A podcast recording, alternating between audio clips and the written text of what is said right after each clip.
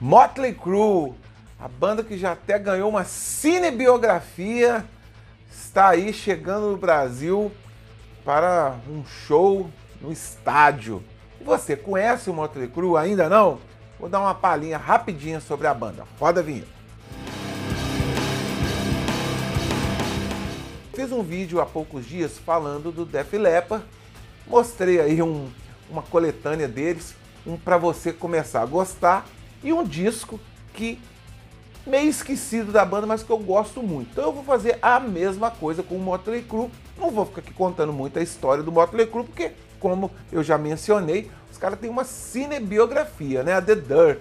Você aí que é assinante da Netflix pode conferir toda a história do Motley Crue, banda essa que tem muita polêmica, mas os caras fazem um som legal pra caramba. Eu gosto muito do Motley Crue. Os Headbangers ali nos anos 80, 90 tinham um certo preconceito com a banda, porque eles eram meio ligados ali a, ao glam metal, talvez pelo visual ali do início de carreira deles, mas não. Eu costumo dizer que o Motley Crue faz um som pesado, cara. Eu não tô comparando eu não tô dizendo um som pesado lá, Slayer, lá, Metallica, lá, Iron Maiden, mas eles estão longe de ser um, um rock farofa, um glam metal farofa. Então vamos lá, você aí que não conhece bem o Motley Crue, a sugestão que eu dou é essa coletânea aqui, de 1991, a Decade of Decadence. Cara, esse disco aqui, eu vou fazer até o seguinte, eu vou tirar ele aqui da capa, porque antigamente os encartes de CD eram um horror, né? Eles colocavam aqui, o negócio parecia um jornal gigante, e depois para colocar aqui dentro era um desafio. Vamos lá, vou falar rapidinho aqui que eu acho também, como eu falei no, no, no vídeo do Def Leppard, no papo furado do Def Leppard, o setlist do Motley Crue será baseado aqui nesse, nesse, nesse Greatest Hits aqui, nesse Best Of. Cara, Live Wire, Shot, Shot at the Devil, cara, legal demais. É, Looks That Kill, é, Quick Start My Heart, é, Home Sweet Home. Ou seja, cara, Dr. Feelgood com a música pesadona. Ou seja, o Motley Crue que não falta é hit. E aqui, você que não conhece, vai lá no Spotify ou quem sabe você encontra esse disco aqui. Isso aqui é uma versão importada americana da época, eu comprei nos Estados Unidos em 1991. Eu lembro bem que quando eu cheguei lá em dezembro de 1991 em Los Angeles, eu dei de cara com o outdoor do Motley Crue dando Feliz Natal. É a moral que os caras tinham. Cara, tá, vocês que eu falei, né? Vou tentar tirar o encarte aqui do. Cara, ah, meu Deus, ele tá todo despedaçado, cara. Olha só. Enfim, cara, o troço aqui é gigante, tem outra parte aqui. Ah, cara, o troço aqui era difícil. Eu nem vou me atrever a guardar agora porque eu vou passar mais vergonha. E um disco, e anos depois, um disco que, do Motley Crue que eu gosto muito. Mas aí eu, eu dou até uma certa razão é, que os caras não vão tocar nenhuma música desse disco nesse show, porque foi uma época difícil, né? No, no, no The Dirt mostra lá como mesmo eles sofreram com a saída do vocalista, o Vince Neil. Os fãs não gostaram, os caras foram é, rejeitados e eles lançaram em 1994 esse excelente álbum auto-intitulado apenas Motley Crue com o vocalista John Corabi. Cara, o disco é muito legal. O John Corabi, ele tem um vocal ali meio, sei lá, meio parecido com o John Bush do Anthrax. Ou seja, o Motley Crue fez um disco muito pesado, muito legal. É, Hooligans Holiday é uma música legal demais. O clipe dela é, faz menção, é, o visual dele está ali parecido com, o filme, com os personagens do filme Laranja Mecânica. Cara, é, Power to the Music, Misunderstood também. É, ou, seja, o disco é muito legal. Poison Apples, tá aqui o visual deles aqui, menos carregado. Esse aqui é o John Corabi. Claro que ali na cinebiografia, depois a volta do Vince Neil não foi daquela maneira tão simples, né? Que o Mickey Mars, eu não vou dar spoiler, o Mickey Mars pega os caras da banda e fala assim: vamos lá buscar nosso nosso vocalista, eles têm uma conversa ali num botiquinho ali e, e o Vince Neil volta pra banda. Não foi bem assim, as coisas foram mais complicadas, mas eu sei que o Motley Crue voltou em 1997 aqui num disco também que esse eu já não gosto muito, mas é um disco abandonado que é o Generation Swine. Esse aqui com certeza eles não tocarão também nenhuma música do disco. Eles focarão mesmo nos mega hits dos anos 80. Eu acho que eles vão incluir também só a música Center of Los Angeles do disco deles de 2008, que é uma música bem legal. Tá legal, pessoal? Vim aqui rapidamente só dar essa dica, como eu fiz lá no Def Leppard, que eu acho que, é, que esse show aí ainda não está tendo a devida atenção do público que curte rock no Brasil. Em Porto Alegre, o show na arena lá foi no estádio foi cancelado. Eu acho que não teve grande adesão do público e também já me chegou informação que mesmo nesse show de São Paulo, você comprando o ingresso, você pode levar duas pessoas. Uma pena, uma pena que são duas bandaças, duas bandaças que tá rodando os Estados Unidos lá de maneira hum, com muito sucesso. Os shows no México foram legais. Depois eles vão para a Europa.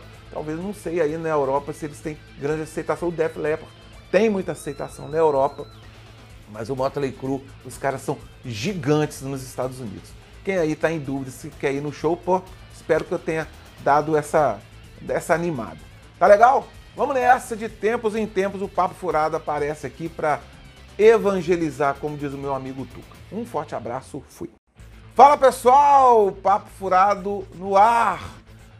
Vou falar dessa turnê no Brasil do Motley Crue e do Def Leppard. Roda a vinheta. Está aberta a temporada de grandes shows no Brasil agora em 2023. E no início do mês de março, as duas lendárias bandas, uma inglesa e outra americana, Motley Crue e o Def Leppard. Vai ter a abertura também do brasileiro Edu Falaschi. Eu vou fazer o seguinte, eu vou mostrar um disco que você que ainda não conhece muito bem as duas bandas, eu vou mostrar um disco para você começar a gostar, digamos assim, e um disco que eu gosto bastante, mas que ele não é muito respeitado, muito adorado pelos fãs, até pela própria banda, a banda dá uma, dá uma esquecida neles, beleza? Vou fazer dois programas. Hoje eu vou começar com o Def Leppard, que é a banda inglesa que começou ali no início dos anos 80. Eles começaram com a sonoridade mais hard rock. Os primeiros discos do Def Leppard, os três primeiros, são bem hard rock. É, fez agora recentemente o Pyromania, fez 40 anos, eu até fiz um short vídeo. Depois em 87 o Def Leppard estourou para o mundo inteiro com Styria. Eu vou mostrar esse disco aqui rapidamente, essa coletânea. Eu tenho todos esses discos que eu falei, o Pyromania, o History, o Adrenalize, eu tenho todos. Mas para você começar a gostar, tem aqui o cofre do Def Leppard, que estão todos os maiores hits do Def Leppard estão aqui e deve ser basicamente o set list que eles apresentarão aqui no estádio lá do Allianz Parque no dia 7 de março. Olha só. Cara, tá aqui tudo tá aqui. Photograph, Pour Sugar, Pour Some Sugar on Me, Love Bites, que aqui no Brasil teve a versão é, da banda Yahoo, a, a, famosa Mordida de Amor, em 88 ganhou aí o programa do Silvio Santos e tal. Let's Get Rocket é uma música do, do Adrenalize, não deve tocar. Two Steps Behind é uma música também ali dos anos 90, que foi até trilho do filme. Enfim, cara, Def Leppard tá todo retratado aqui no cofre do Def Leppard. Essa é uma coletânea bem legal. Você que, que não conhece bem a banda, pega essa coletânea e você está apto a curtir o show. Mas vamos lá, eu vou também ah, falar rapidamente de um disco que eu gosto muito do Def Leppard, que é o Slang de 1996, que eu tenho certeza absoluta que nenhuma música do Slang estará presente aqui né, no set list do show que eles farão é, em São Paulo. O Def Leppard foram muito corajosos em lançar o Slang em 1996 porque eles vinham de discos aclamados, discos de muito sucesso. É, o, o, o Pyromania chegou a vender bem, mas o, o, o ele vendeu não sei quantos milhões. Eu já cheguei a fazer um vídeo específico falando do Stereo, que eu vou deixar o link aí embaixo. E depois o Adrenalize surfou na onda. E aqui não, eles fizeram um som ali. Cara, vale ressaltar que em 1996 é, o metal, o hard rock estava passando talvez pela sua maior crise, E o Def Leppard fez um, um disco bem diferente aqui. Foi o primeiro disco que o Vivian Campbell é, atuou como membro efetivo. Ele até, ele, ele, ele até compôs algumas músicas, Work It Out é do Vivian Campbell. É um disco muito legal, tem até esse EPzinho aqui, esse single da Slang, que tem. Eu comprei esse, esse, esse, esse EP no México, cara.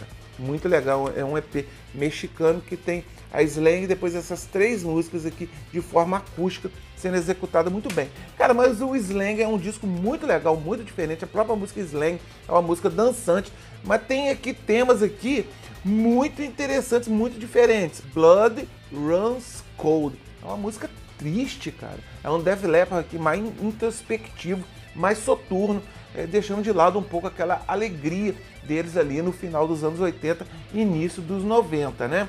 É, Deliver Me, Breathe Aside são músicas introspectivas. A própria primeira música, Truth, tem ali um, um tom mais soturno. Cara, eu acho que esse disco merece atenção. A banda, como eu disse no início, não dá muita pelota para ele. É um disco meio experimental. Eles não devem ter gostado do resultado. E o curioso, eu cheguei aí no show da turnê do Slang, que é onde eles deram, o Def Leppard deu um show no Rio de Janeiro.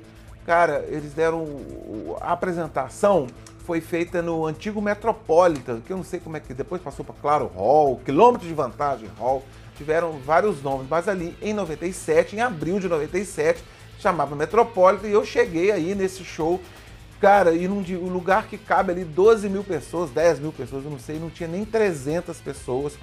Eu achei mesmo que o Def Leppard ia ficar, os caras iam ficar pé da vida, ia dar um show nas coxas, mas não. Eles foram extremamente profissionais e deram um showzaço. E foi aqui, nessa turnê, que eles executaram algumas músicas do Slang, que de forma ao vivo ficou muito legal. Uma pena que eles abandonaram esse disco. Tá legal? É, eu vou soltar daqui a poucos dias antes do show ainda, fazer essa mesma resenha com o Motley Crue. Beleza? Você que vai no show, vai no show aproveite. Tá legal, pessoal? Peço aí para você que gostou do vídeo, dá o likezinho, que possa compartilhar e principalmente é, se inscrever no canal caso você ainda não é inscrito. Tá legal? Viva o hard rock, o Def Leppard, fui!